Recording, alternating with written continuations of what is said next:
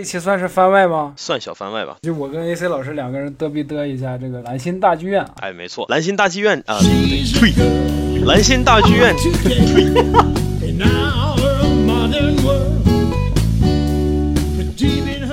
某种意义上说也对啊，但是这个是吧，就是对我们巩俐老师的这个这个声誉是吧？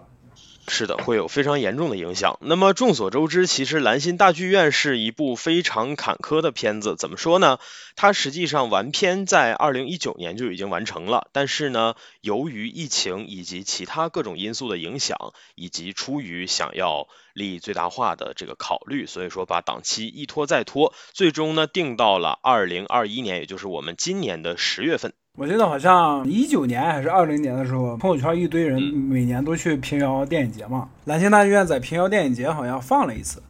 然后就朋友圈就全是在刷兰心大剧院。最早其实是在九月呃一九年九月的时候，在威尼斯电影节呃首映的，然后之后的话呢，今年是在呃十月十五号在中国大陆上映了，然后实际上在这个期间的话，也在各个电影节都出现过吧，我觉得，所以说关于这个片子的剧情以及口碑方面的一些综合的评价，其实很早的时候，呃有关注一些影评人的话，也能陆陆续续的看到。对，因为你像这种电影节影评人啊，或者说在电影营销的人啊，他们应该好多人都已经应该早就已经看过了，就不会像咱们这。就就等上映了才有机会看啊啊！就《兰心大剧院》导演是娄烨。我在看《兰心大剧院》之前，本来我想我好像没有看过娄烨的片子啊。就看完之后，我看了一下娄烨导演过啥，我想起来，《风中有朵雨做的云》啊，就是《风雨云》。是的，是的。呃，除了《风雨云》以外的话，娄烨其实执导的一般都是比较细腻的一些片儿吧。我觉得，比如说《推拿》、呃，《浮城密室》，然后还有这个呃《春风沉醉的夜晚》啊之类的。他我觉得也是在国内。的这些导演里面，属于比较从题材上来讲，他其实比较喜欢尝试那些相对比较敏感或者说比较隐秘的一些禁区吧。其实他是这样的一个导演。就当时那个《风雨云》，我看完之后，我就想，娄烨就这水平吗？怎么就拍成这样了？回头又想了一下，是不是因为就是题材比较敏感，所以他剪了大量的东西，剪成现在这个样子？然后我这次看完《蓝星大剧院》之后，我说我操，这这哥们太牛逼了，就不愧是是吧？就是。从九十年代一直到现在都是国内一线的导演，娄烨应该算第五代吧？他第五代还是第四代？应该他也应该是第六代，他实际上是第六代的领军人物。呃，我这么说吧，其实我我个人对他有一种什么感觉呢？就是我觉得在这些导演当中，就是相对比较愿意涉足敏感区域的导演里，娄烨他这些题材，就是他的选材以及他拍摄出来的这些东西的视角。我觉得能体现出这个人对于人性或者说对于人情的那种，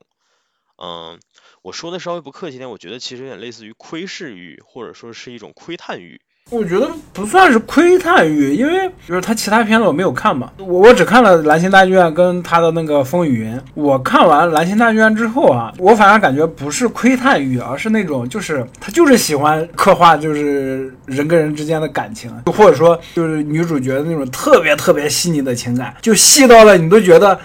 哎呀，不能再细了啊，他还能再往底下细，就是那种感觉。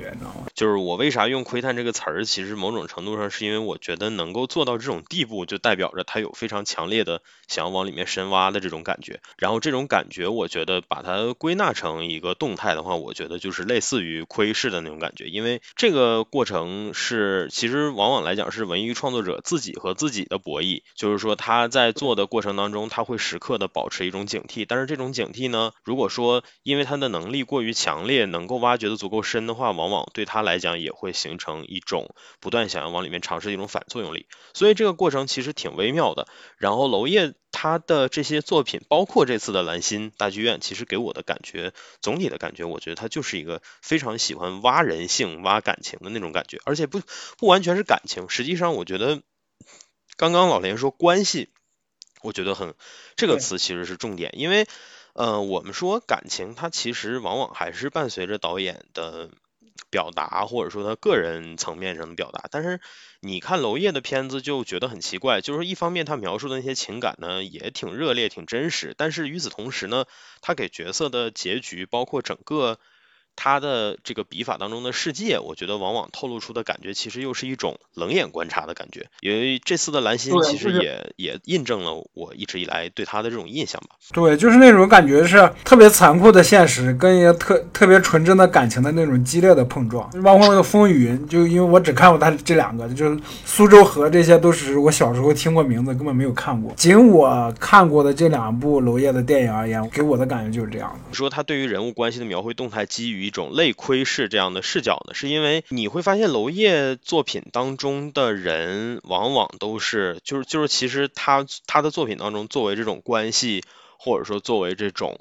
呃情感的这个起点的人物，往往都不是特别复杂，或者说往往是其实比较小的人物。是相对比较方便观众能够带入进去的这样的这样的人物。从这个角度上来讲的话，我觉得其实呃这些也是有利于让观众能够呃进行有效的这种代入的一个一个很很有力的一个推手吧，呃或者说是一个踏板。然后在这样的基础上，我们作为任何心境或者任何身份状态的观众，能够呃及时的去代入。我觉得这一点其实是。娄烨一一如既往一贯以来的一种一种一种习惯吧，可以说这次兰心大剧院的话，其实就能看出，我觉得也不失为一个挑战，因为这次几乎是娄烨这么多年的片子里面吧，我觉得他少有的选择了一个。身份相对比较复杂，而且离我们实际的生活比较远的这样的人物，包括他选择的这个年代，其实我觉得对于一些普通观众来讲也挺有挑战性的。抗战时期的上海法租界，咱们现代中国观众啊，谁他妈关注这些？就是很小众了，我靠。呃，所以这个地方其实我觉得我们也可以简单的概括一下《兰心大剧院》这个片子的一个背景，或者说是一个概述吧。呃，这部片子的话，它其实是有两部原作作为依托来改编的，一部是红影的《上海之死》，还有一部是横光利益的《上海》。它相当于说杂糅了这两部作品当中的一些设定，然后还有一些导向啊之类的。呃，最终形成了自己的这么一部作品。然后像刚刚连老师说的，这部电影的背景是设定在呃第二次世界大战期间的上海的法租界。呃，准确来讲呢，它其实是发生在日军轰炸珍珠港的前一周。呃，基本上讲述的就是前一周之内的事情。整个片子当中呢，几乎是使用了分章节的方式，然后它的分类依据呢，也就是这一周当中的每一天。总体说下来就是这样。珍珠港这三个字是什么时候开始出现在我脑子里的呢？就是巩俐那个角色叫什么来着？我都想不起来啊。于锦啊，于锦，就于锦套那个小田切让他的话。然后我才反应过来，哦，这他妈珍珠港，我操！对，因为我也没记得珍珠港到到底，我只记得是四二年发生的，它具体哪一天我也不记得。他开始套小田切让的话开始，我才反应过来，哦，这这这这是事关珍珠港的。呃，好像有传言说，就是珍珠港发生之前，咱们东亚这边已经破译了日本那边的电码，啊，没告诉美国，就是有这种野史，就是说。就为了拉美国入局，所以就是没有告诉美国，但好多人都这么说。然后就就是到那场戏，我才反应过来，哦，原来这个片子是跟珍珠港有关系。事实上，我们从这个片子的结尾来看，其实基本上跟刚刚连老师说的这个说法是一样的，也就是之前盛传的这种所谓的野史的说法。我们说它，因为它本身其实就是基于小说拍摄的嘛，所以说。呃，他在这个方面其实也有非常自由的自己可以去任意改编的这样的权利吧，我觉得，嗯，所以说实际上，因为这个片子的女主角，所谓的大女主于锦啊，她本身的身份就非常的复杂，然后呃，与就是说她在这个片子里面其实涉及的各方各派的势力也非常多，整体片子想要呈现的就是她在各派势力中间。周旋的这样的一个故事，我插一句，就是他周旋的周旋过头了。我看到最后的时候，我都分不清他哪边的了。就刚才不是说最后珍珠港，然后他给他给他养父的线索是新加坡吗？我那会儿还在想，哎，为什么是新加坡？于锦这逼不会是日本那边的间谍？间谍中的就是三面间谍吧？就是我我一直理解都是啊，于锦其实是个三面间谍，他是日本那边的，所以给了他养父一个错误的那个情报，就说新加坡。结果我前前两天吧，就前前几天在豆瓣上看评论，就因为那个小组里面不是有人讨论说为什么最后给他给了一个错误的情报嘛？好多人的说法都是那个野史的说法，就为了拉美国入局啊什么的。但是有个人就发了那个原著原著小说里面的片段。就说那段的时候，就有一个于锦，他那个这个人物的他的心理活动，就说我已经累了，就是那种对于那种养父的那种逆反的心理，还有对于自己生活的那种逆反的心理，让他说了一个错误的情报。其实我觉得高明的电影就在这儿，就是他不把观众薅着去按照他所谓的这种就是编排轨迹去走，就是他充分的给予观众各种各样的去展开的这样的空间，甚至于说到影片结尾。你其实刚才这么一说，我觉得你这种说法也说得通。这姐们儿到底哪边的？就一会儿军统，一会儿英国，一会儿那个，一会儿法国，然后一会儿日本，一会儿大陆，是吧？就就搞不明白，就就就，而就就就这这种摇一摇一不定的那种状态，也体现在他跟几个人物之间的关系上。就就是就是他那种游游离的那种状态，始终就不管是在那个国家间的对弈中，或者说是在。每个跟他跟他有关系的每个人的关系当中都能体现出来，就是这点，我觉得娄烨做的特别好，就这个人物抓的抓抓着他这个特质抓的特别好，也就导致咱们观众在看的时候也搞不明白，就这部片子到底在干嘛，这个女人到底在干嘛，就就这种感觉抓的特别好，他其实就是。娄烨这部《蓝星大剧院》其实就想表现于锦这个人物他那种游离，或者说他那种游移不定的那种状态，就这个状态，巩俐老师也演的特别好，就由始至。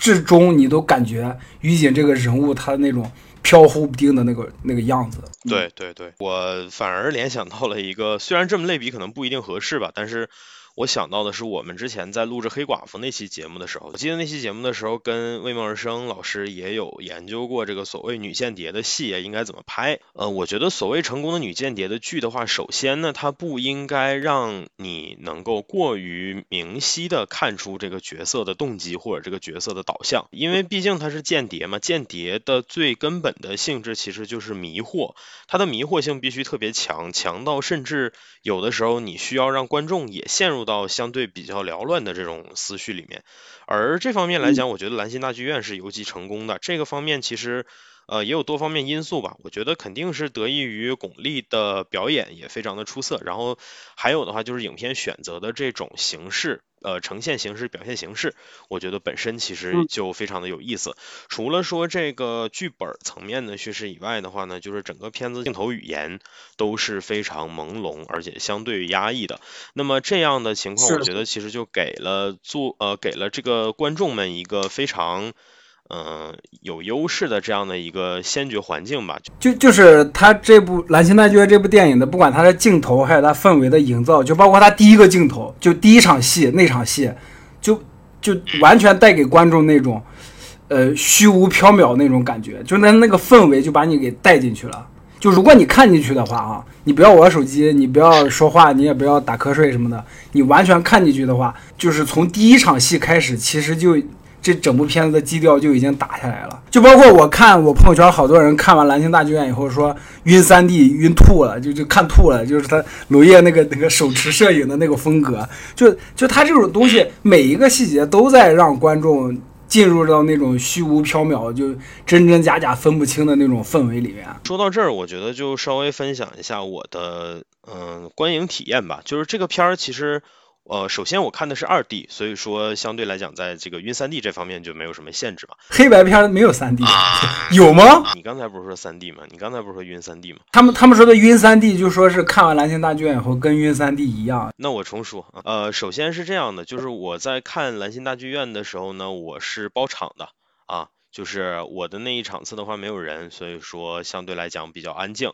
然后再有的话呢，就是其实我在入场之后发现，呃，影院有一个小问题，就是它的这个，你说是杜比环绕，或者说它的音响系统，音响系统当中呢，播放人声的那一轨稍微有点问题，就导致说这个人声可能相对的会比较模糊，它相对于环境音和这个，呃，其他那几条轨来讲，可能就不是特别的清晰。然后在这样的情况下呢。呃，因为他们也来不及修缮了嘛，所以说我就相当于是凑合着看完的。因为《兰心大剧院》这个片儿本身，其实在院线的排片就非常的不乐观嘛。呃，我们那边看的话，其实基本上就只有那一个厅，每天有两场的排片。嗯，在这样的情况下，然后凑合着看完的。但是比较神奇的地方就在这儿，就是虽然整个影片色调啊各方面非常的昏暗，而且呃人物的人生也非常的模糊，但是在这样的情况下，我反而没有晕。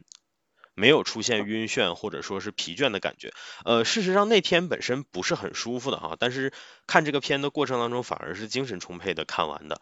嗯，所以说我实际上跟影片的那种氛围，我觉得是贴合的比较好的，呃，而且是恰到好处的感觉，就是刚刚好能够 get 这个环境当中的那种透露出的那种氛围，但是同时我又没有感觉到不适。对我也是，就是我我从老家回来北京这段这这段时间，我看了起码四五场电影了，每场都看睡着了，就除了《蓝星大剧院》没看睡着，就《蓝星大剧院》就是时时刻刻就把我抓着就。完全没有，就就是完全进入到那个戏里面了嘛，你知道吗？就就完全没有瞌睡的想法。就零，我看零零七都睡着了，看神奇女侠也看睡着了，还还看了个啥？看沙丘也看睡着了。沙沙丘，我觉得你只要看的不是三呃不是二 D 的话，可能都会非常不舒服的，因为它三 D 版的那个有很多。呃，地方都处理的特别暗，因为这个片子最初制作的时候，它就是按照二 D 的视听语言去制作的，所以相当于三 D 的那些东西都是引进了以后，呃，就是后做的嘛，所以说跟影片原版非常的不搭嘎。嗯，我觉得《蓝心大剧院》这个片儿其实之所以能够达到这种程度的话，跟它的这个黑白的呈现形式肯定是分不开的嘛。我就简单分享一点，其实跟之前我看过的一些黑白镜头传递出的那种。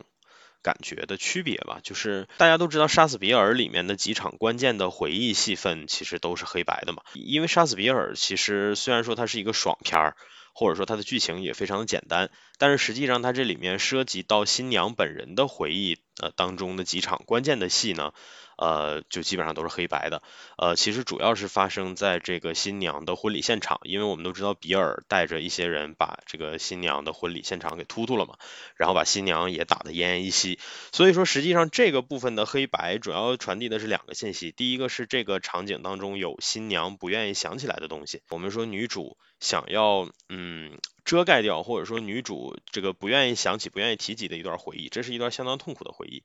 然后再有的话呢，就是呃，这个我们都知道说这一段其实有非常明显的疼痛感，呃，这个主要就是出现在杀死比尔第一幕的镜头里。呃，对比度调的特别的高的情况下，然后鲜血淋漓的女主的脸被处理成黑白的效果，然后在这样的情况下呢，比尔给她呃头部重重的来了一枪，然后整个这个场景也是黑白的。这个地方其实想要传递出的就是最直观的痛觉、痛感这样的感觉。还有就是鬼子来了嘛，鬼子来了也是黑白的，但是我感觉姜文用黑白的，就是就是整部片子用黑白的，就是为了体现最后那一下变彩色。嗯，没错，就是为了在那最后一下升华一下。具体说是为什么，就是我我我懒得说了，就是呵 呵你们自己去细想吧。然后然后再再有就是我们伟大的雨衣岛扎岛是吧？就是正义联盟 导演剪辑版。行吧，这个今日今日维喵评话，今日乳渣一杠一达成，好吧？你不要这样子，你这样子小心被冲的哈。嗯，我接我接着说吧，就是其实像鬼子来了这种的话，可以说的稍微简单一点的概括，其实我觉得他的黑白是想传递的是一种浑噩。我第一次看这个片儿的时候呢，我感觉他其实是想传递的是虚无，就是这一切最终都没有什么意义，都化作了尘埃。但是后面看完了全片，然后尤其像你刚刚说最后那一幕变成彩色的时候。我就理解了，就是他其实前面整体想传递的是一种浑噩，这个浑噩不基于任何的立场，它是基于人性，或者说是基于集群，基于人的群体记忆或者集体无意识，甚至你可以理解为集体无意识这样的一种一种概念。所以说他的这个浑噩其实就是为了跟后面的那一下刺骨之痛形成对比。所以说这这两个黑白其实它都有传递痛的功能嘛。呃，然后还有一个我比较想提的其实是《罪恶之城》，因为《罪恶之城》这个片儿。可能也内涵上不是很丰富，它更多的其实，呃，这个黑白也是服务于说它的呃美术层面的一种表现吧。就是说这个世界本身就是比较凶险而且比较冰冷的世界，所以说呢，它其实运用高对比度的黑白能够增加这种效果，呃，能够让可能本来相对比较 cult 比较。呃，这个 B 级或者说相对的比较廉价的这么一个一个一个背景吧，然后变得反而变得逼格骤增，它其实起到的是这样的作用。啊。那么这次兰心大剧院呢，给我的感觉就又和以前不太一样。我觉得兰心大剧院的黑白，实际上它是完完全全是跟着这里面所有角色的那种心境，或者说跟这些角色的一个立场，或者说是一个一个一个心理状态，其实是形成非常强烈的这种对比的啊，不是对比吧，就是形成一个非常强烈的照应。或者简简单一点说，可能就是罗烨可能也就是觉得啊，那个年代。就应该是黑白的，就就直接上黑白的，这是也是有可能的。反正他为什么用采用黑白这个形式，我看完了，我一种可能是他可能是就是想营造那种刚才咱们说那种虚无缥缈的那种气氛；二一种可能就是他觉得那个年代就想回归那个年代的质感。我我能想到的就这两种可能，但是有一说一啊，他黑白拍出来那种质感是真的好。就是本来我在出片片头字幕的时候，我还在想。美美术啪，谁谁谁谁谁，我还在想，黑白片子有必要配美术吗？后来一想，转念想不对，如果是黑白的话，对美术的要求会更高，因为你如果是彩色片子的话，明暗对比还有那些拉关系什么的，你你用色彩来做就行了。但黑白不一样，黑白黑白只有黑白灰三种颜色，你用黑白灰三种颜色，又要体现质感，又要体现空间感，然后又要跟就是人物的内心。做呼应，他这个工作量级跟他的那个难度是几何倍数的增长。我想到这一层，我就对这个片子的美术就肃然起敬，你知道吗？这哥们真牛逼，真敢接这种活儿，就是而且做出来拍出来的效果这么好，就是哎呀，就真的是嗯，就佩服至极，就是。其实这儿我就不妨再多说一点，就是刚刚其实提到《罪恶之城》和这个片儿之间这种黑白灰这种运用之间的一些区别吧。就是《罪恶之城》呢，其实黑白灰它是高对比度的，换句话来讲，就是同样是黑白灰，但它是清晰的。其实用意在哪儿呢？是因为《罪恶之城》相比《蓝星大剧院》来讲，这个里面的剧本非常简单，然后它的人物啊之类的。意识都非常的清晰，然后目的也都非常的纯粹，就是他的人物的那些动机啊、目的啊，基本上是直来直去的。这里面的人物虽然可能也会遭受危险，但他们的内心不会有风雨飘摇，或者说不会有那种灵与肉分离的这样的感觉。但是我们在看蓝心大剧院，你说它其实同样是黑白灰，但是它的黑白灰为什么处理起来比较难呢？是因为它的黑白灰上面还有一层非常朦胧的滤镜。这层滤镜在影片当中通过雨、通过蒸汽，然后通过一些场景里的灯光，通过这些东西来体现的。而我觉得这些东西，呃，其实蒙在这个所谓的黑白灰上面，就更加是对于这个创作者的一个考验。所以说，像那个你刚刚说的美工，它其实。要负责的事情不仅仅是研究明白在哪些场景里面要怎么去调这个对比度来凸显一些东西，更重要的是在这层蒙版的基础上要怎么处理，才能让这些东西显得不会是视觉上的模糊。就是它这个黑白的运用吧，反正看下来更加深了我对这个整部片子那种氛围的感觉。如果这部《蓝星大剧院》这部片子是彩色的话，嗯，那种朦胧的感觉会下降好多。呃，我觉得这个黑白灰其实还有一个非常大的前提，就是这部片子整体其实是，呃，构建在一个相当大的危机之上的，它其实相当于是危机之前的那个前奏，或者你可以理解为风暴之前的这样的感觉。嗯，我们都知道说，因为这一周兰心大剧院的这一周过了以后的话呢，日军轰炸珍珠港，然后之后的话，二战就以一个空前的加速，然后最终走向了完结。所以说，它实际上相当于是那个整体全局最高潮之前的那个导火索，你可以把它理解为是所谓萨拉热窝事件这样的感觉。你这么一说，我突然有一想起一个感觉，就是珍珠港发生之前，整部片子给我的感觉都是那种特别紧、特别紧张。对。就总感觉下一秒会发生什么事儿的，反而在珍珠就是他那个字幕出珍珠港轰炸事件之后，那个巩俐的那个养父走在那个法租界的大街上，反而一下松下来了。其实也是影片也是要结束了嘛，到这儿为止啊。是是要结束了，但是你就像那个日军 日军向他就是向于锦的那个养父要要要。就是要打火机的那块，那块都特别日常化，就是他他处理成了一个特别日常化的那种感觉，就整个人整个就我看的时候，整个人就放松下来了，那样那样的一种感觉，嗯，就他这个对比特别强烈。其实这个结尾给我一种特别无可奈何又特别寂寥的感觉，其实让我想起了一个有点八竿子打不着的意象，就是老无所依。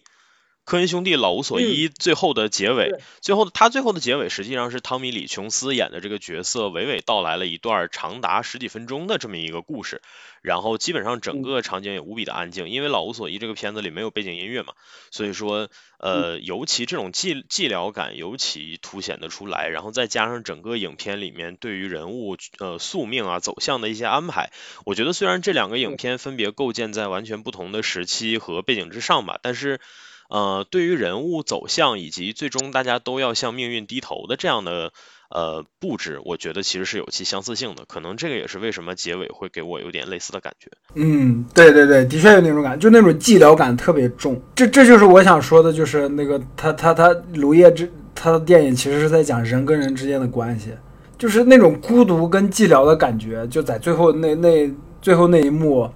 特别特别重。就尤其是他养父走在那个萧瑟的大街上，就旁边日军的车跟日军走过去，然后，而且他他他那块儿他那块儿是因为是大街上嘛，那颜色还特别浅，是的，就一点重的颜色都没有，嗯，就是，哎呀，就是你看，哎，这个美术真牛逼，我还是想夸一下。但是我不得不说，就是我其实看完了全片以后，我非常能够理解他为啥排片这么少，然后以及拖了这么长时间再上。其实你也看不出他到底是不是个好的选择吧。就是这个片子其实真的不太适合，嗯，推到院线给大众去看。它整体其实拍出了一种，我我觉得这种感觉其实对于大众来讲是挺不友好的感觉哈。他都不是不友好了。就娄烨老师根本没有考虑大众，你知道吗？娄烨老师只想表达自己，好吧？就是巩俐跟赵又廷他们肯定也是看这个本子特别好才来演的，就也也不会说，他们也不会想着啊这个片子要大卖啊什么，就五十亿是吧？就是这个这个片子本子真的特别好，最后那个寂寥那种感觉，那个感觉，他最后一个镜头，整部片子最后一个镜头，我记得是《少年维特之烦恼》里面，就是歌德还是谁，还是尼采提的那句话。他养父最后那那场戏，我忘了是不是电影最后一个镜头，好像是就给了那本书一个特写，就那句话哦，我记得好像就是在那个那个酒店的那个管理管理员，就是那个管家死之后，好像给了那个那本书那这句话一个特写。他电影里面是这么翻译的：期待爱的回报不是爱的要求，而是一种虚荣。这这一句话就能连起来好多个人物。是这样的哈，就是这这句话其实翻译也有点可说的，就是最早流出的资源里面呢，对于这句话的翻译相对的不太准确哈。他说的是归根结底，我们爱的是欲望而不是渴望。呃，这个他这个翻译其实可以追溯到，就是我觉得最早的时候，呃，在这个网络上流传的就是关于尼采这句话原版的一个翻译吧，他可能是这么翻译的。呃，然后呢，我这次在院线看到的就是刚刚连老师说的这句：“期待爱的回报不是爱的要求，而是一种虚荣。”这个是院线版的翻译。看到的还有另外一种翻译，其实就是观看过这部电影的迷友，大家就是自发总结的，可能觉得比另外两版还相对的能够准确一点。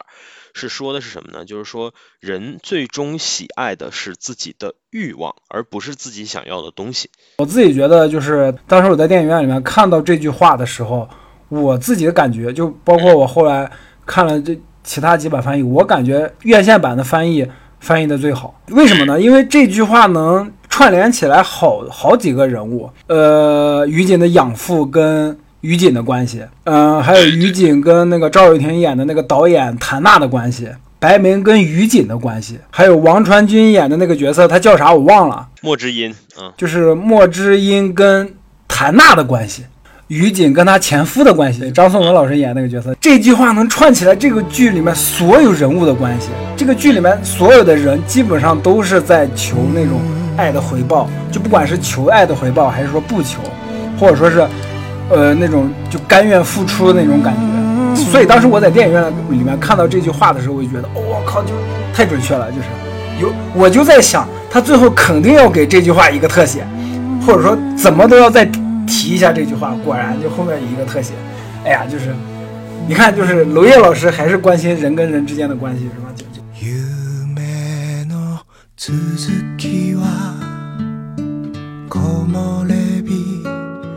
静かなあなたの瞳。遠くでピアノが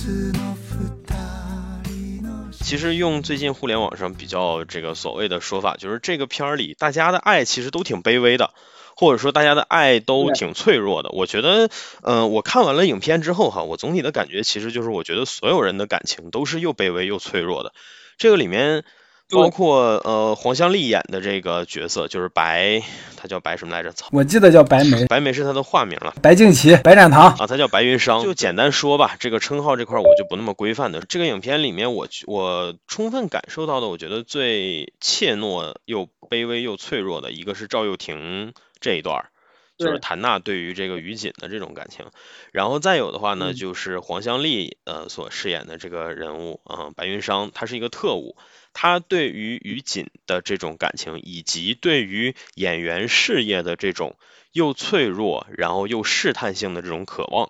我觉得这个也是，嗯，就是能够非常贴合整个片子的这呃这种气质的这么一这么这么一个感情吧。然后再有就是，呃，像刚刚所谓的王传君演的这个莫之音哈，其实前面这一段我整体看下来，我反而觉得他在情感或者说在自我意识这方面，其实可能相对是一个比较清晰的角色。呃，就是他至少不算是弱势的角色，是因为他非常清楚自己想要什么，而且他基本上找到了比较合理的方式来这个相当于来运营自己的这一套。但是呃，就在最终那个看到结尾的时候，就是他的懒得让人嘎下来那一段，然后他捂着自己呃流血的伤口，然后一边往外走，以及包括最后。其实还是想要尽可能的保一保谭娜的这个做法，我觉得从这些细节能看得出来，就是这个人之前那种比较狐假虎威式的这种威严也好，或者说是他整体自我人格上的一种嗯、保护措施也好，我觉得就都没了。或者说，呃，这个人嗯其实你就能看得出来，也就泯然众人矣嘛，对吧？很多人看完这个片儿以后就觉得说，王传君这次演的是一个纯粹的反派，是一个纯粹的恶人，或者说是一个大奸大恶，或者很多人是给他的是这样的评价。但是实际上我看完了以后，就像刚刚咱们总结的这些，我觉得从这个片儿模模糊糊的滤镜当中，它传递出的是一种天地不仁的感觉。对，我也一直感觉王传君这个角色是个反派，因为他他他他表现那种一副汉奸样是吧？就是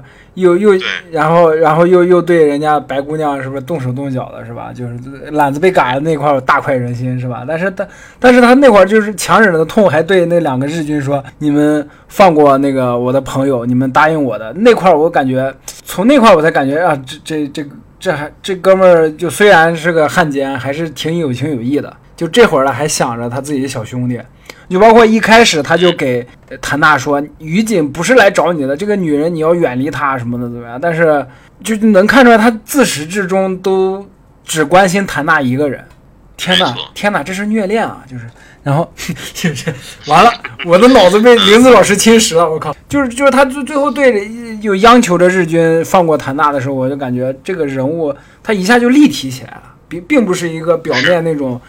呃，咱们所说的好人啊、坏人的那种那种感觉，呃，这个角色有意思的地方就在于，其实前期的时候你会感觉他是一个那种道貌岸然的坏人。呃，我觉得他第一幕登场去找谭娜的时候的那种状态，甚至让我想起了丁修，就是呃《绣春刀》里面的丁修，就是同样都是那种看起来特别油滑，然后看起来好像混的特别呃熟络，然后吃的特别开的那种人。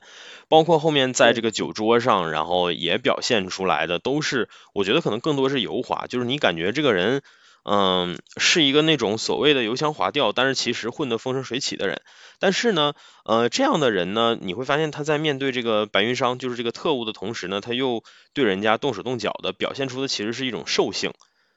这个场景下的他跟前面那个场景下的他，其实呃这两种特质，我觉得在以往的作品，尤其是在这个年代的作品当中吧，其实嗯、呃不太常同时出现在同一个人的身上。就是呃上一秒还是一个这种所谓的呃老油条的形象，然后下一秒就变成 savage pure savage，就是一个纯粹的呃这种被欲望所裹挟、所主宰的这样的禽兽的这样的形象。所以说，其实这个片儿我觉得尝试的挑战也蛮大的，就是能让一个人来处理这两种特性，然后都在身上。然后尤其是后面懒得嘎下来，还给他添加了第三种特质，就是所谓的脆弱。嗯，就是那那一刻所展现出的虚弱、无力啊、脆弱。虽然说我觉得从生理上来讲，你可以理解那是一个人懒得被嘎了以后的正常的反应嘛，但是，嗯，从这个我觉得就是角色塑造或者说从这个呃情绪表达上来讲，嗯，其实这就让这个人有了第三个面儿，而这些特性综合到一起，就让这个人显得比传统的反派还稍微有了一些意义。啊，就是他写人物的时候，我觉得他们想的挺明白的，就是就是有有可能他们呃就是他最后给谭娜求情那场戏是临时加的，但是我感觉这笔就加的特别好。是的，是的，嗯嗯。然后我看了一下这个，呃，老实说啊，我个人其实不是很满意王传君的表演。嗯，我觉得主要是他的这个口音这一块处理的有点奇怪，但是总体上来讲，我觉得他成功就成功在，呃，如果不考虑他的这个口音方面有点失调的话，嗯，其实他总体上来讲几乎看不出来是他。对对对对对，我看我看到后面，我我我才看到结尾看那个演员表的时候，我才确认了确实是他，否则之前我还以为是某个新人演员或者之类的能够演到这种程度。我是看了大概两三分钟才认出来哦，这就是王传君，因为蓝星大剧院它这个镜头用的特别诡异，你知道吗？就是他他他不怎么拍人的正脸，就除了那个呃巩俐跟赵韵婷还有张颂文他们几个，就王传君出来就都是一个背影，就是叭叭叭叭说半天。对 我就是我的个人的感觉，我觉得这个片儿所有对准了脸去拍的特写都是有其作用的，然后它的作用可能更多的是一种推进，就是他拍这些人的时候传递的是这些人的情绪，然后这些情绪起的作用都是往前推进剧情，而且除此之外的话，所有的镜头就像刚刚说没有特写的这样的处理呢，我反正我个人的理解哈，我觉得还是想要突出所谓的天地不仁，以万物为刍狗的这样的一个主题，就是说，在这么巨大的危机之前的这个风暴之前的前哨里啊，所有的人都是一样的迷茫，一样的渺小啊，传递出的我个人感觉反而是这样的一种信息。一个是这种，一个就是那种真实感，就是追求那种手持的那种真实感，就是就是他他不是刻意去设计成那种电影语言的镜头，但是他该用电影语言的镜头的时候用的都特别巧妙。嗯，就是小田切让那个角色刚出来的时候，呃，有一个镜头是好像是俯视的，那个镜头给人的感觉就是俯视镜头给人的感觉会是一种悲悯的那种感觉。然后当时小田切让那个角色的心理状态就是在思念自己的妻子，该用电影语言镜头表达情绪的时候，他都用的特别好。好钢就他就只只用在刀刃上，该点那一下的时候，啪一下就用的特别好，就就用在那一下，然后剩下的就是咱们刚才说那种特别摇的那种镜头啊，或者晃的那种镜头。哎呀，他这个在镜头上面就不用想，就绝对的就是大师，就是教科书。就拉片儿的话，就比如说影视专业的学生去拉片儿的话，就一定要拉这个片子。我又想起了，就是我们上影视课赏析的时候，我们老师给我们支配我们的恐惧，就说你们说为什么这里要这么拍？就 我们他妈怎么知道啊？就是 我们那个班他妈的知道安野秀明的都不超过三个人，我操！一个动画班啊，我特别想提的一点就是他第一场戏，就我不知道你看他第一场戏的时候是什么感觉，呃，第一场你指的是就是全片刚开始，就他们排练那块儿，就是赵玉婷说，哎，灯光你等一下，哎，咱们开始，咱们开始，好，开拍，啪，就那场戏，我看完最大的感觉是意外吧？你想，兰心大剧院，其实理论上来讲，它怎么着也得有一场拍舞台的戏吧？它这个片儿其实对于舞台的处理，我觉得也挺奇怪的。呃，你可以说是奇怪，也可以说是创新了哈。就是你这个问题我一会儿咱们聊到后面我给你解答。呃，是这样的，就是第一场戏其实给我最大的感觉是虚实不分的那种感觉。嗯，说嗯实话，对它的展开其实挺严肃的，而且呃，你看不出来他们是在演戏。就是我甚至呃一直看到这个，就是说于锦从呃屋子里面走出来的时候，其实我都以为这就是最直接的剧情展开。我没有想到这个地方描写的是他们在演戏。我跟你的总体的感觉跟你一样，也是虚实不分，就是就是分不清他们到底是在演戏，还是这这就是这个电影真的就这么拍，就这真的是电影的剧情。因为一开始那个赵又廷还在说，就是谭娜导演还在说啊，灯光等一下什么的，哎，等一下有人怎么样怎么样，然后就包括那个演要抓于锦的那个。呃，演员走进来门之后，然后谭娜还说：“你等一下，你进早了。”然后又重新再演一遍。结果到后面就是于锦真的就把那个人给弄死了，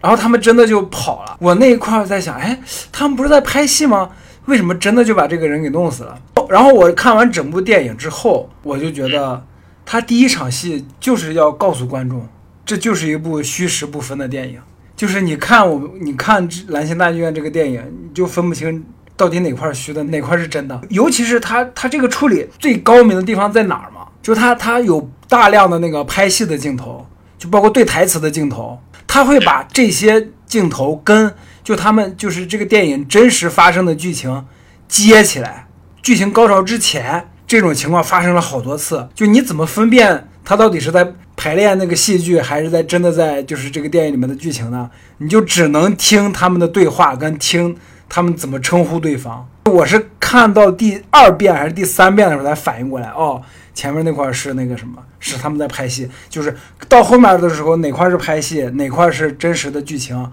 我就能对过来了。然后你知道这个处理最高最高明的地方在哪？就到最后的时候，就最后于锦已经完成任务了，被日本人追杀，然后就跑到蓝星大剧院那块儿，那块儿他们就谭娜他们演的在蓝星大剧院演的戏，刚好演到了就是那个戏里面于于锦演的那个角色要走进那个酒馆，于锦走进来，然后谭娜还不知道发生了什么，她还在跟于锦对戏，她还在跟于锦对台词。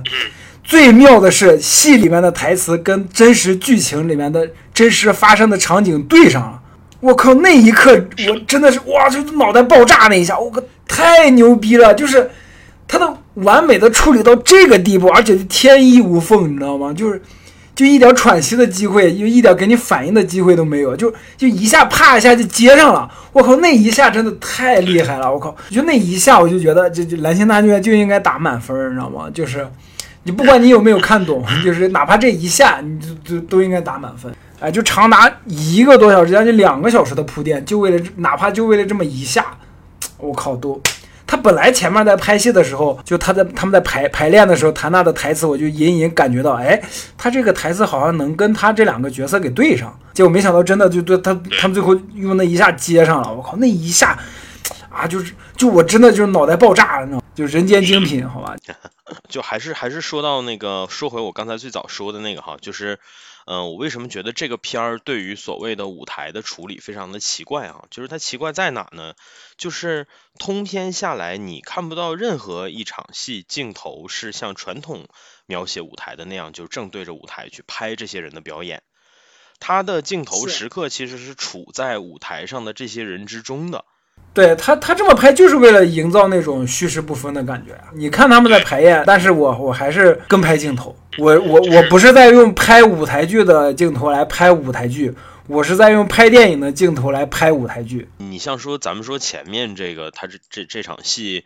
嗯，你还分不清虚实的时候，其实他这么搞你也可以理解。但是，呃，有意思的就是，其实后面。他这个所谓的虚实已分的时候，其实他还是在用这样的方式。这个片子我为什么觉得奇怪呢？就是说，他每一场涉及到舞台上的人在彩排的戏，就不管是排练还是正式表演吧，他基本上所有的镜头都在这些人之中。就是换句话来讲，这个视角就是这些表演者的一份子。他这么用就是为了能接上，就是真实，就是电影里面的剧情啊。所以我觉得这个片儿神奇的地方其实也就在这儿，甭管它的自我合理性是从哪个角度你去看吧，但是总之它营造出来的效果其实是一种非常神奇特的效果，就是说它对于舞台的这种处理方式。我其实想到的是啥呢？是大相径庭的另外一部片《一步之遥》。就这两个片儿里面，其实都有这种对舞台的对非常强烈的处理。我想的是一座城池，就是韩寒那个扑街的那个片那个电影。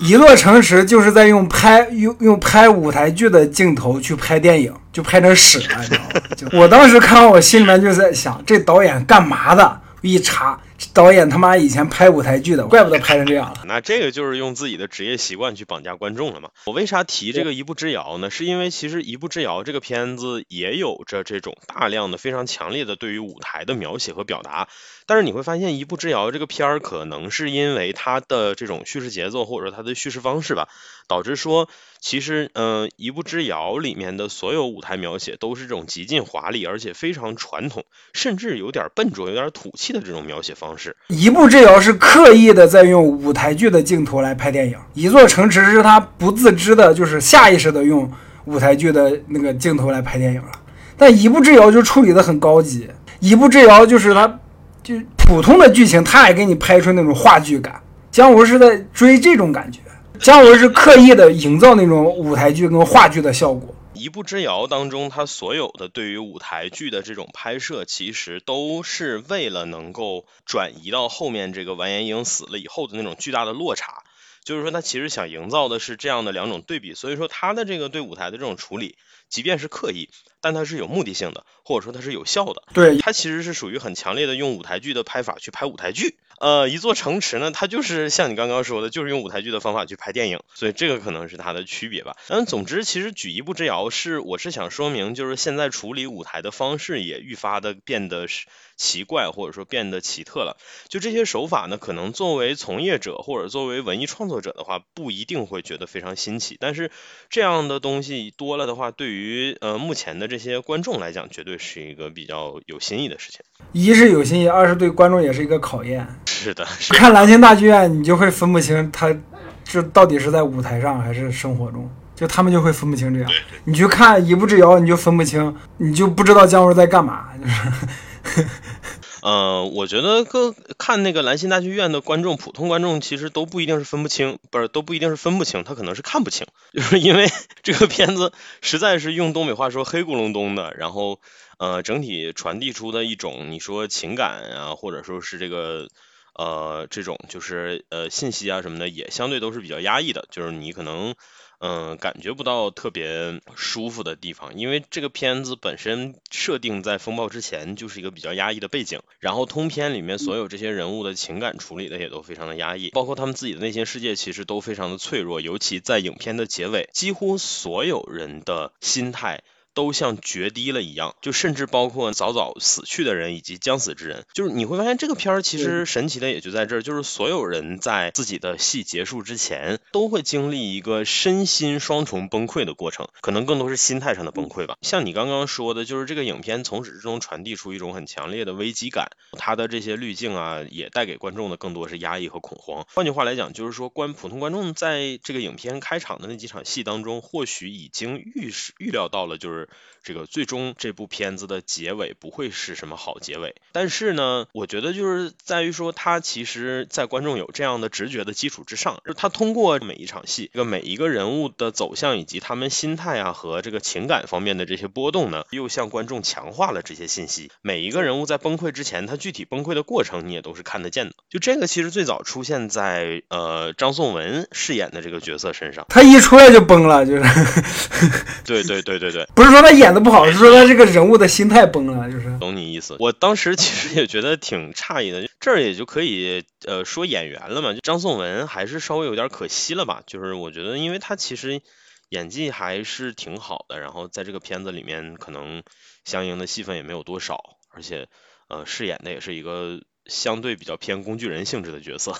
对，有有点浪费，是有点浪费。主要还是因为他是张颂文，如果他是 别人的话，可能我觉得就不至于了。因为因为这段时间集中的看了几部张颂文演的戏，就比如说那个《功勋》，还有《兰心大剧院》，还有哪个我想不起来了。就反正看这这段时间看挺多的，就张颂文 演的所有的角色，给我一个感觉都是他演谁都是张颂文，就是就是他那股劲儿老在。但是这并不是说他演的不好。就可能他那个方法就导致会导致这种情况，但是他真的演的特别好，但是他这演谁都是张颂文，就像陈道明老师演谁都是陈道明一样，就是。这儿我提一个跟张颂文个人气质上相当相似的人吧。就是小指头啊，Little Finger 是吗？我觉得其实张颂文跟小指头这俩人在气质上都非常的像。其实你刚刚这么一提，觉得说演谁都像张颂文，我就突然也有点感觉，就是我想起了前不久看的这个《浴血黑帮》。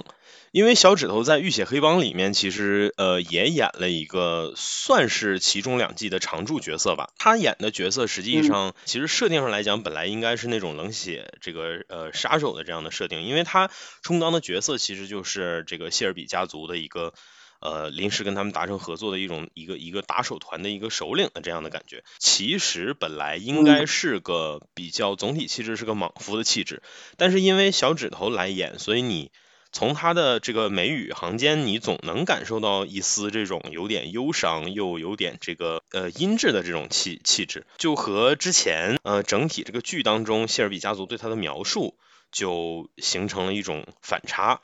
嗯，这种反差呢，我一开始在想会不会是这个呃，就是剧本啊有意营造啊之类的，但是就是越看你就越觉得还是非常的似曾相识，就跟他最初最这个让人印象深刻的这个小指头是一样的定位。哎，你说到小指头这个演员，我就再提一部电影，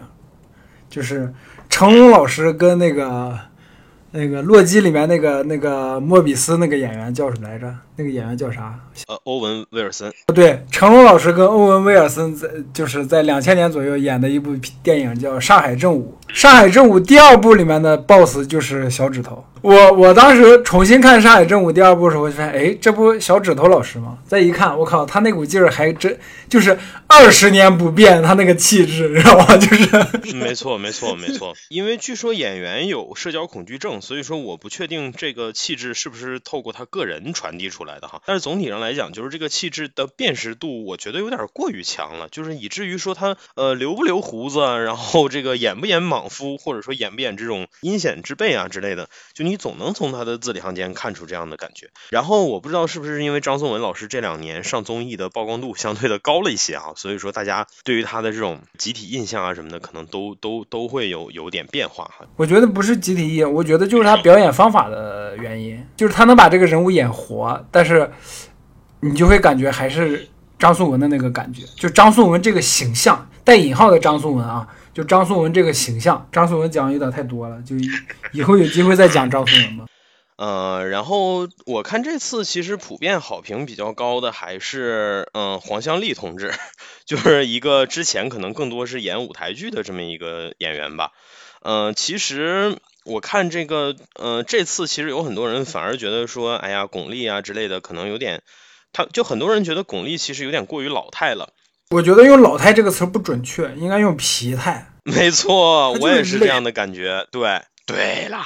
对了，对了，对了。”。他这个人物就是累，你累了之后就会显老。那你要从这个角度来想，我觉得其实选巩俐反而是恰到好处的一件事情，因为，呃，他现在的这个年纪，然后包括他整体的这个气质，就是从他面部这种相对已经比较松弛的肌肉上，你都能看得出人物的那种疲惫，而且她本身也不是一个年龄，呃，也不是一个很年轻的人物嘛，对吧？她其实应该算是一个资深老特工这样的一个角色了，虽然她在剧里面还是所谓的这个呃人家这个特务头子的女儿啊之类的这样的定位啊，但其实整体上她是一个老大姐的这么一个形象，所以说我觉得她的这种气质其实是和角色本身也是比较契合的。就是你换一个，你换张曼玉来演，也能演出这股劲儿，就是那股慵懒跟疲态，但是就不会是巩俐她现在呈现的这个状态了。嗯，我还真觉得张曼玉还真不一定能演出这种感觉。我的意思是，就是光是抽烟那那这一场戏，就如果张曼玉来演的话，也能演出那股劲儿。但是如果你你要贯穿整部电影，你你再让她去那样的话，就有可能就张曼玉老师的能力可能达不到巩俐的功力啊。不是说张曼玉老师不好啊，就只是说纯纯论演技这一块儿，嗯。明白明白。还有就是，其实我觉得这个片儿有意思的地方就在于让于锦女士戴着墨镜的这个操作哈，就是墨镜这个道具，它在整个片子里面的功能其实也不完全是所谓的什么装酷耍帅啊，不是普通观众理解的这种装酷耍帅，它其实更多是用来掩盖角色的恐慌、不安和疲惫。因为我们看到影片最后，你会发现，其实巩俐演的这个于锦，她在这一次当中所参加的任务，就是就是他所选择做的这些事情啊什么的，对于他自己来讲，也不是十拿九稳的事儿，而是危险系数相当高的事儿，甚至比他以往执行过所谓的那些任务都要危险。因为这一次他有自己的打算，他不单纯是一个用来完成任务的机器了。他要在这个呃完成任务的同时，然后还要在这几方当中进行有效的博弈。其实这些事情，我觉得就都比较能够体现得出，就是他这次确实是一次比较危险，甚至有点有来无回的这种注定了有来无回的这么一趟旅程吧。然后基于这个想法再去看的话，你就会觉得这个影片当中给他的这种安排其实非常的合适。嗯，所谓的这种就是偏中性化的打扮，不仅仅是为了服务于他演的角色，而更多其实是体现出他这次所处的位置，然后以及他在整个这个事件当中所担任的角色，以及他身上的压力。很多人说觉得巩俐现在看着有点过于丰满了，然后在后面这几场动作戏当中，甚至有的时候显得有点笨拙或者怎么样的。但是其实我觉得这些东西，嗯、导演或者说这个，嗯、就是服装师、道具师，他肯定不会考虑不到。嗯，他肯定比我们想的要周全，但是他之所以选择这样的呈现形式，其实他就是有的时候，我觉得这个也是我们普通观众有的时候，呃，可以去尝试改变的一种心态，就是有的时候你觉得这个地方有点儿奇怪，或者你觉得有点儿别扭的时候，你就会想一想，会不会其实创作者想让你感受到的就是这种感觉，他是想要通过这种感觉传递一些其他的内容。对，就好的电影就是这样，你你感觉到奇怪或者你觉得不对劲儿的地方，你就多想一多想一层，然后你就会想明白他为什么要这么处理。没错，咱们说说到演员这块儿，都说到小指头了，是吧？就是你有没有发现那个酒店的管理管理大哥是瓦拉莫古里斯？嗯，这个我知道，这个我发现了，对对对，他他刚一出来，我说，哎，这不是吧？这真的是他吗？就看着看着，越看越像。因为要认出他，其实还挺考验这个粉丝的功力的。呃，他在《全游》里面和他在这里面的扮相差异还是非常大的哈。《全游》里面其实呃，因为留着长发以及这个角色的设定啊之类的，我觉得他多多少少还有点这种就是所谓的。呃，美男子啊，或者是有点这种就是老帅哥的感觉，但是在这个里面几乎就已经是老头儿了。对，在这里面就是那种，就是那种儒雅的一个绅士的感觉。对对对，一个老绅士的感觉。但但是在全游里面，就是就是一个潇洒的一个剑客、刺客那种感觉。对而且最终不知所踪了，这个也是大家非常大的一个怨念之一了哈。就是他有一场非常关键的戏，这个戏就是整个影片的那种压力的一个开始。就是说，你发现他送了于锦进店之后，然后火速的跑到后面去监听于锦，就这个其实传递出来的很重要的信息，就是他们谁也不相信谁。就这个片子里面没有任何人相，没有任何人是完全相信任何人的。可能只有谭娜是完全相信于锦吧。谭娜对于于锦的这种所谓的痴情，其实在前期你也一直能够感觉得到，但是到了最后，你会发现这个呃于锦没有按时的出现，然后这个当嗯、呃、白云商出现在谭娜面前的时候，呃谭娜也就非常自然的 也就也就接受了，并且能够让他直接换上衣服，然后去代替于锦去完成演出。其实你就能看得出来，就是我觉得这个情节不一定说明谭娜呃就是 态度上有什么问题吧，但是我觉得他传递出的其实是一个客观事实，就是这些角色都是有人可以呃都是在更替的，就是换句话来讲，今天这个于锦消失了，没有能够及时的出现，那么立即就可以出现另外一个人来取而代之。我觉得这块应该谭娜的心里面想的应该是这样，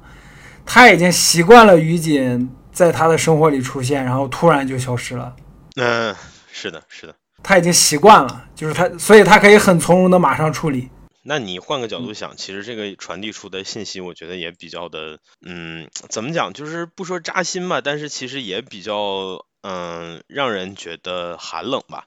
嗯，就是其实我觉得更多反映出来的就是人和人之间不能够以所谓的那种，就是我们曾经呃幻想过或者说曾经拥有过的那种比较纯粹而热忱的方式去进行交流。呃，这个世界当中的每个人基本上都是这种风雨飘摇的状态，不管是在实际的处境，还是他们的内心。就是说，或许某一天这个人遭受了实质上的危机之后，他真的就可能从各个层面就被替代掉了。这些啊，这些，呃，其实既符合最近几年，嗯、我们说这个世界上比较，呃，普遍的我们听到的声音，就是相对偏消极，然后偏，呃，压力巨大的这样的这这样这样的声音，然后呢，也比较符合整个影片传递出的那种那种感觉。我觉得反而在谭娜跟于锦的关系这块儿，反而没有这一层。就是其他人可或者说整部整部影片给人的感觉是这样的，但是反而就在谭娜跟于锦这块没有这一层，为什么呢？谭娜跟于锦这两个人物基本上代表了这部电影里面最后唯一的就是真的那个东西。我就是前几天跟色大聊，就是我们沙丘那期节目会请的嘉宾，跟他聊，我说就是我问色大，就是说你还记得最后于锦跟谭娜他们是跑进巷子里面是跑进了黑暗，还是跑是是不是跑进了黑暗？色大说不是，最后一个镜头是谭娜跟于锦跑跑进了深色的巷子，然后迈向了光明。就是你刚刚说那部分在《蓝星大剧院》这个电影里面有，但是唯独在谭娜跟于锦这对关系上面没有这一层，就他们两个基本上是最后的曙光那种感觉。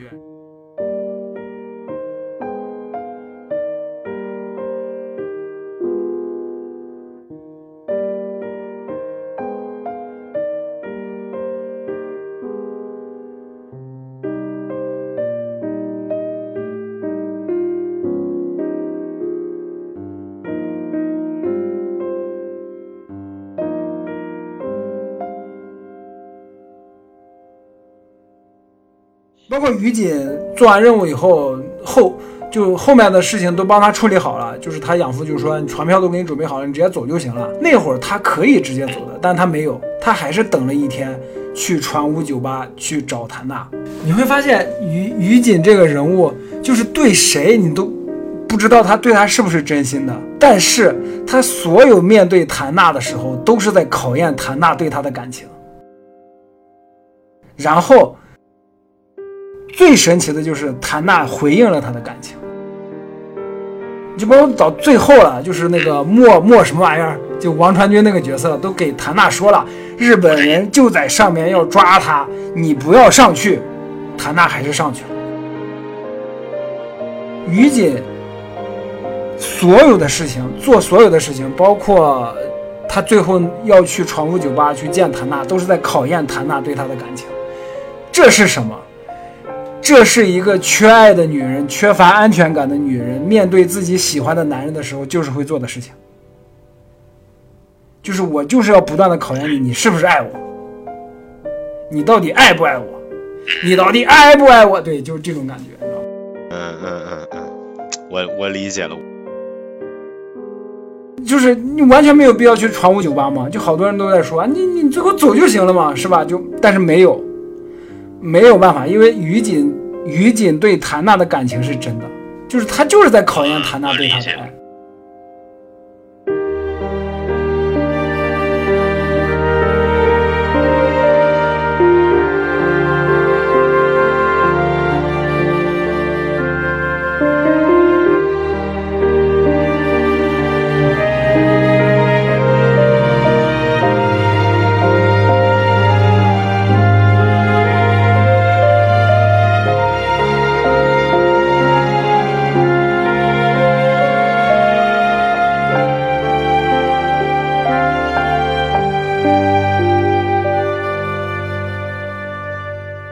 其实我觉得，尤其是对于像他这样的人来讲，他本身就是一个，呃，这个我们说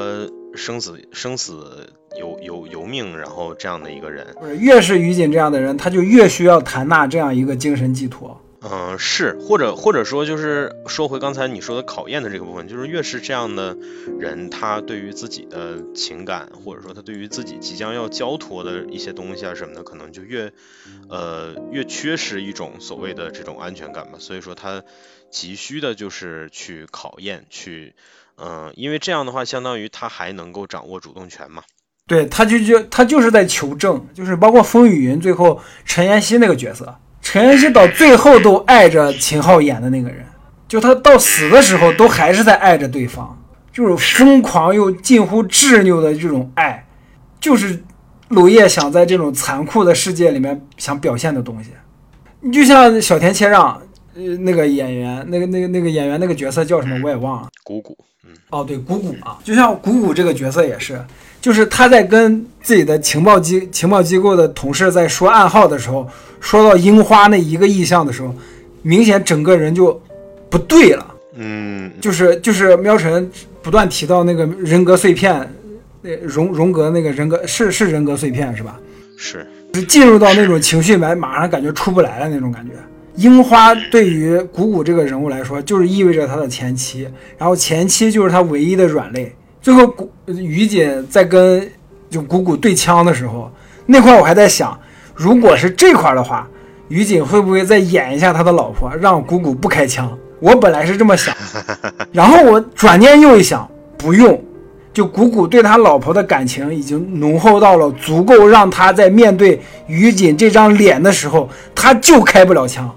不用多走一步再让巩巩俐或者于锦再演一下了，就是谷谷在看到于锦这张脸的时候，他就会心软，他就开不了枪，他就甘愿被于锦打死。是的，不过我觉得你要换个呃换个角度来想的话，就是于锦可能最终在这里也选择了没有去再骗谷谷嘛，不忍心了。对对对，呃，也算是相对比较利落或者说比较这个讲究的做法吧。就是说，虽然呃这种讲究，如果你基于他是一个杀手的角度，呃不是杀手，就是如果你基于他是一个特工的角度去考虑，可能会有点多余。但是我觉得，就像刚刚我们说的，就是观众也有自行去往各个方向去理解的权利。好电影就是给观众这样的，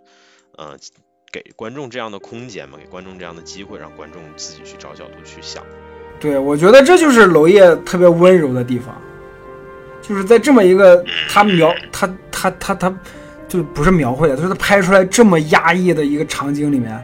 他还在讲这些东西，我觉得他就是一个特别温柔的人了。就是《蓝星大剧院》整部给我看下来，我心里面不断想的就是一句话，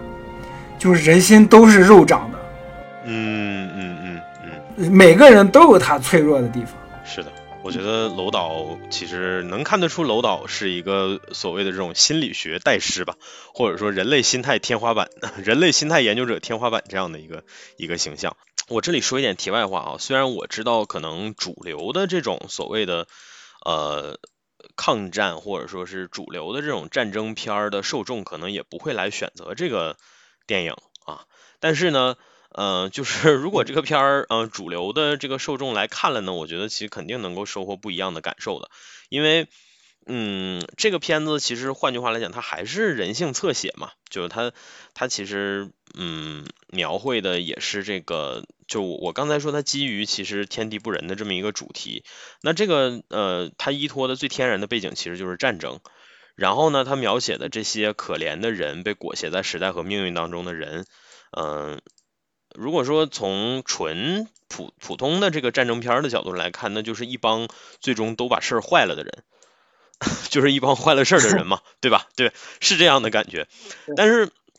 我们再回头去看那些描写人性或者说描写这个人类心态、描写人类情感的作品，其实当中不乏这样的情节，几乎就是要靠人感情或者说心态上的那种决堤。我觉得才能够给大家提供真正能够静下心来审视自己个性，或者说审视自己的这个呃情感悲剧根源的这样的这样的机会嘛。所以说，相当于他其实还是在做的是相对比较经典的这样的主题，或者说是他通过呃通过比较特殊的手法，然后在一个相对偏经典的主题里做着经典的叙事表达。我觉得其实从这些角度上来看的话，就也能看得出他的别有用心吧。就是这个片儿其实，嗯，绝不仅仅只是宣传前期给出的那种噱头性的一些，比如说什么，哎呀，巩俐啊，对吧？然后全黑白啊，然后然后女特工什么的，其实这些东西我觉得都只是幌子，它提供的只是让你呃最终能够登上那块踏板，然后来审视这些人。人性和审视这些人心态的一一个机会，审视完他们之后，就会审视自己了。就是看完这种电影之后，你就会想，哎呀，就是我我日子怎么过成这样了呀？就是不是啊？不至于，不至于。这轱辘掐了不播啊！这个，就娄烨这类导演，他们的电影就是会把这种生活里面的真实，或者就直勾勾的就拍你脸上。没错。看完这个片儿，我最真实的感觉是，哎呀，我们这儿的影院怎么已经拉成这样了？音箱坏了都没有人及时来修，这说明一个什么？说明他们很可能就快要完了。我我想的是，哎呀，我我我看这部电影是我被放鸽子了，就是，我是陪着别人去看的，结果我结果我被放鸽子，我操！哎呀，我们都有无形的焦虑就是了，对，我们都有光明的未来，就是我们都会跟谭娜跟于锦一样，就手牵手，大家迈向光明啊。迈迈向光明，步向天堂啊！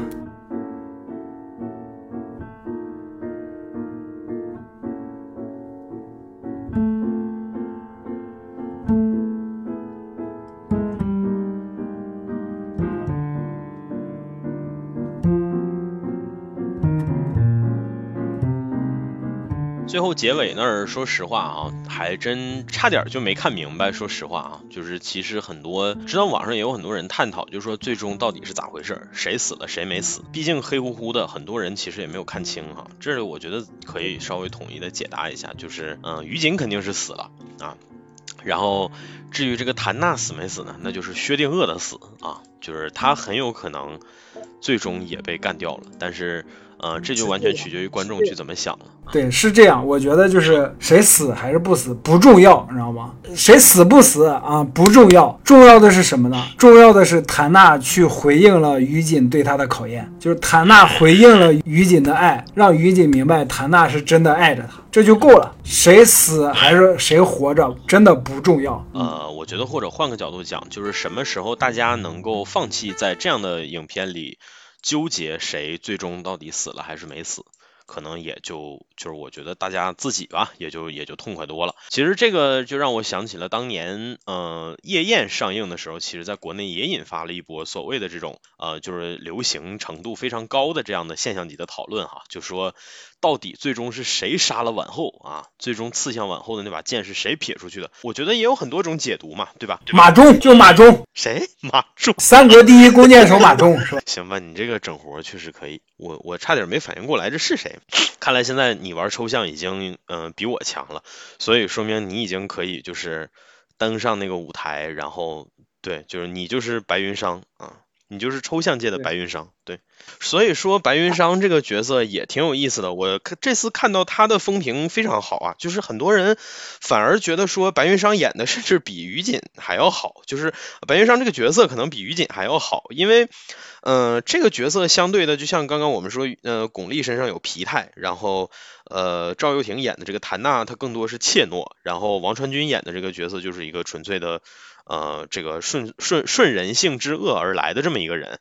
呃，然后小田切让演的是一个在这个纠结，呃，在这个执念当中，然后逐渐迷失自我的这么一个人。那这些角色当中，你看下来你会发现，其实反而是白云商，他的身份虽然也是一个特务，而且他虽然嗯在剧情当中也算是个坑货吧，但是其实更多的。体现出的还是他的一种主动的这种感觉，就是他他是这个剧里面主动性非常强的人，而且他有很明确的目标，然后对于呃相对更层次更高或者说更干净一点的这种处境呢，也有着自己很明确的渴望。我觉得呃就这个层面来讲，他的活力其实应该算是全片最强的人了啊，不不，他的活力应该算是全片最强的了。操，刚才是。病句可还行？我觉得谭娜不是懦弱，谭娜不是怯懦，谭娜是少年气，你知道吗？就是，嗯嗯嗯嗯，就那股劲儿啊。确实，嗯，其实是这样，就是我觉得总总体来讲，其实我说的就是大家的一种对于这些人总体印象的一个刻板印象。哎，对，就这个其实传递出的还是什么呢？就是就是其实很重要的一个因素是中国观众可能还没有太。看得惯这种就是大女主电影，或者说这样，就中国观众还没有习惯这种特别复杂的人物设定，还有复杂的人物关系，嗯，包括复杂的剧情，都大家都还没有适应，大家还是喜欢比较简单一点的，就你爱不爱我，就爱了就弄死你，不爱就大家都活下去，是吧？就我好像说反了，是吗？嗯，我故意说反的。其其实我我觉得是这样，就是这次电影当中。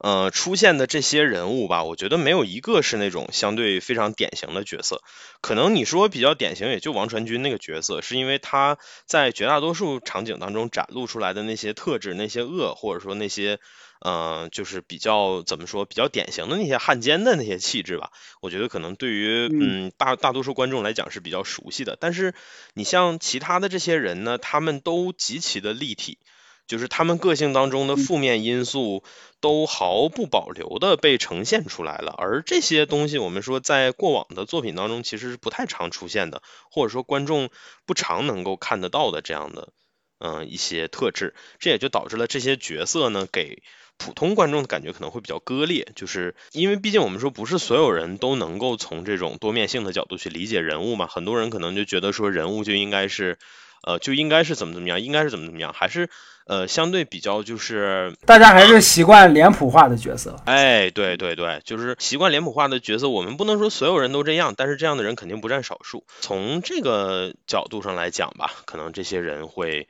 呃看这个片儿的时候，也会或多或少的感觉到一点不适。白山给我感觉就是那种见了见了爱豆的粉丝，就是哪怕被爱豆睡了也无所谓，是吧？就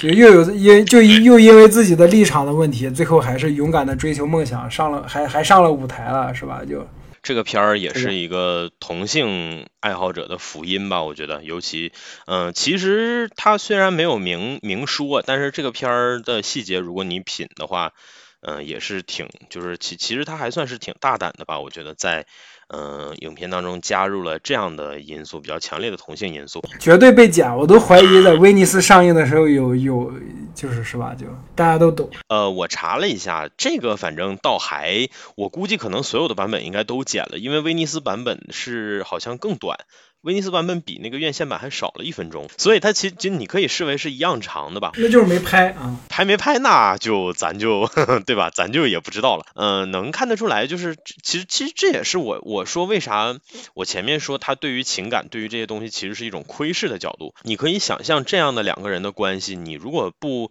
从相对就是接近窥视的那样的动态，其实你是挖不到这一层的，或者说你拍也拍不到这一层。我感觉他在这方面就很倾向于把这个东西做的特别的透，而且他特别喜欢描写的就是双方互相试探对方底线。就是这样的操作呢，其实在他过往的作品当中也有出现过。然后这一次呢，我就觉得尤为的强烈。比如说像刚刚你分享的这个，呃，于锦和谭娜之间，就是可能于锦，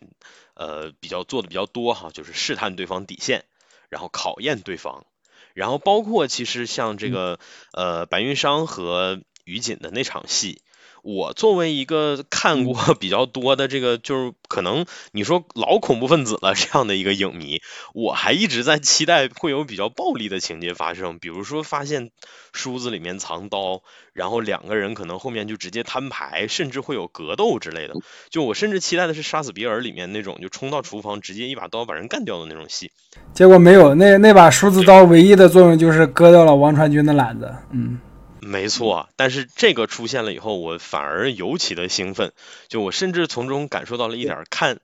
啊，算了，这个点不能展开，我操。对，大家都知道，就是 A C 老师是我们节目的懒子代师，是吧？就呃，现在这个身份我已经非常自豪的可以转接了啊！从现在开始，所有跟抽象有关的要素呢，全部都是来自老连的啊。我呢，两袖清风，一身正气啊！我现在只负责我们电台进一步的扩张和建设，欢迎所有有想法的主播来找我们啊聊天。谢谢。呃，说回来考验这这件事儿吧，就是其实我们刚才也说了这么多，就是其实这个跟娄烨个人的爱好也有关系，他特别喜欢安排角色之间互相试探底线的这样的操作啊。但是因为这个片子其实总体上来讲，我觉得你可以说它整个片子当中没有追求过高的格局，但是它最终的走向，就这个片子的结局，它的收束还是收束向了这个所谓历史上的大事件，就还是走向了格局比较大的地方。而这个也就是我前面扯的那一堆所谓的天地不仁论的这个最终的一个终点吧。我觉得，其实这方面就嗯让我想起了什么呢？让我想起了迈阿密热线哈，因为在迈阿密热线这部作品的结尾呢，其实也最终是这样的，就是他通过一个震撼了全世界的大事件，然后让之前在迈阿密这座城市里发生的一切，呃，就是不管是人的也好，然后是的，呃，不是，不管是这个角色之间的也好，甚至说是，嗯、组织和组织之间的这些事情，他让这些东西都，呃，不约而同的随着这个事情走向了虚无。那么，我们说从中其实也就能够看得出导演想要传递的相对比较残酷，或者说他相对比较冰冷、比较冷眼看世界的这样的观念，这也就和我们前面说的那些东西契合着、契合上了。哎，对，最后他这个收束用珍珠港大历史大事件来反衬每个人物的渺小，这点也特别好。我感觉可能是一个这种电影都会用的手法吧，但是他最后收的这一点收的特别好，呈现出来的效果是非常好的，那种寂寥的感觉也出来了。所以我也看到很多人拿这个片儿类比《罗曼蒂克消亡史》啊，哎，别别别，这这罗曼蒂克比跟跟跟跟蓝星大剧院比起来差远了。我觉得也是，就是其实我觉得还是说，就看这种片儿的话，你最终还是要看他的视角，因为毕竟都已经是这种程度的导演，然后这种程度的作品了。就是他首先，首先你可以确定这个作品在他过往的作品当中肯定不是一个所谓的这种下等马作品，所以说你看他的时候，自然的也要有相应的期待。我觉得可能罗曼蒂克照他差的就是差在罗曼蒂克最终就只是。就只是讲事情。聊罗曼蒂克消亡史是啥呢？罗曼蒂克消亡史是只有虚无。嗯，对对对。聊罗曼蒂克消亡史除了虚无啥都没了，然后就把各种形式化的东西给你做到极致，然后就讲虚无这一件事儿，可以吗？可以这样干，他也做得很成功。但是你看，就是这一层之后就啥都没了，就没有底色，你知道吗？兰心大剧院比它好就好在。除了虚无之外，有底色。底色就是每一个人物他的情感，就每一个人物他的内心，就每一个人物他都是活着的。这个是蓝星大剧院整部电影的底色。然后这个底色之上的最中心的位置，就是于锦他这个人的底色。嗯，没错，这这是真正的大女主。所以说，同样利用这种所谓的纷乱啊，利用这种战争啊，利用这样的框架做背景的情况下，不同的导演基于不同方向，然后能够做出来的东西，肯定也是截然不同的。我觉得，其实作为观众来讲，如果你稍微的嗯进行一点了解的话，那么进影院之前就不妨可以用相应的期待去看这些东西。对对，是的，是的。最最后再提醒，就加一个小 tips 吧，就是你像蓝星大剧院这种电影，必须得在电影院里看，就是那种情境才能把你带进去。你如果在电脑或者电视上看，会看睡着，真的，就跟教父一样。就教父我在电脑、电视上死活看不下去，但在电影院，我靠，就看的特别流畅。是的，是的，呃，因为就其实尤其是通过这样的电影，就通常来讲不会到院线去看的这种片儿。呃，反而我觉得更能体现出院线的一个重要性吧。就是其实，嗯，我我我觉得举一个相似的例子，就是之前还看过一个，其实这个地方也是前面说黑白那里说漏了哈，就是有一个片儿叫《Nebraska》，我不知道大家看过没？内布拉斯加这个片儿也是我观影生涯当中少数的，就是呃，无论如何从卖相上来看都是极其挑战人耐性的片子，但是整个片子看完了以后。我我觉得就是我从这个平淡如水的这种这种感受当中，反而感觉到了无比巨大的力量。就是这个东西，甚至于让我说，就是它对我的震动其实相当之大的。因为看完了以后也是百感交集、五味杂陈的。但是这个片儿我也设身处地的想了一下，就是如果说呃有的时候那种看上去不太呃就是你不太会在影院看的那种片儿。反而其实还挺依赖影院这个表达形式的。就我也换一种说法来说吧，就是大多数中国电影观众看上去不像电影的电影，就比如就不是商业片的那种电影，反而适合在电影院看，因为你在电影院才能完全的沉浸到那种感觉里面。都在说看电影要沉浸，沉浸，沉浸的是什么呢？沉浸的不是现在所谓的那种视效。沉浸的是导演想要给你的情绪跟氛围，然后导演想要给你的那种情绪跟氛围，你也只有在电影院里才能体验到。我觉得比起视效，可能更多的是听觉上的东西，就是听感上的东西，在影院里是你无论用多高质量的耳机在家看都弥补不了的东西。就是说，你哪怕你搞家庭影院什么的，你的体验完全不一样。从一根针掉到地上的声音，到飞机的轰鸣声，就是。咣，